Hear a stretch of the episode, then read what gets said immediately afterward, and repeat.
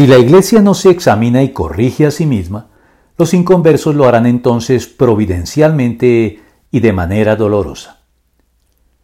Volviendo con la necesidad de la autocrítica por parte de la Iglesia, que nos obliga a veces a hacer de abogados del diablo en contra de nosotros mismos y a examinarnos tomando en consideración con seriedad los señalamientos incisivos y en ocasiones mordaces, corrosivos y hasta calumniosos que el mundo le endosa al cristianismo, pero que en realidad son señalamientos dirigidos a la Iglesia, es oportuno recordar que el mismo hecho de que la Iglesia sea un blanco predilecto de las críticas de los no creyentes ya es un argumento a favor del cristianismo, pues la razón de fondo de esas críticas es que el mundo sabe que los creyentes tienen una responsabilidad moral mucho mayor que quienes no lo son, en razón de la conducta que el cristianismo demanda y espera de quienes lo profesan.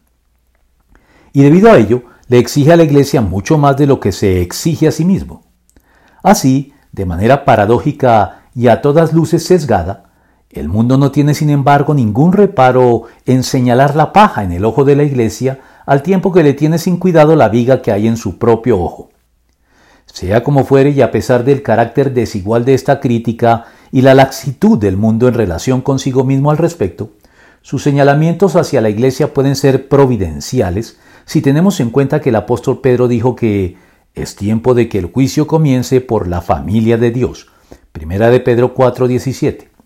Y que todo este cuadro puede muy bien ser el cumplimiento de lo anunciado por Dios desde el Antiguo Testamento y reiterado en el Nuevo.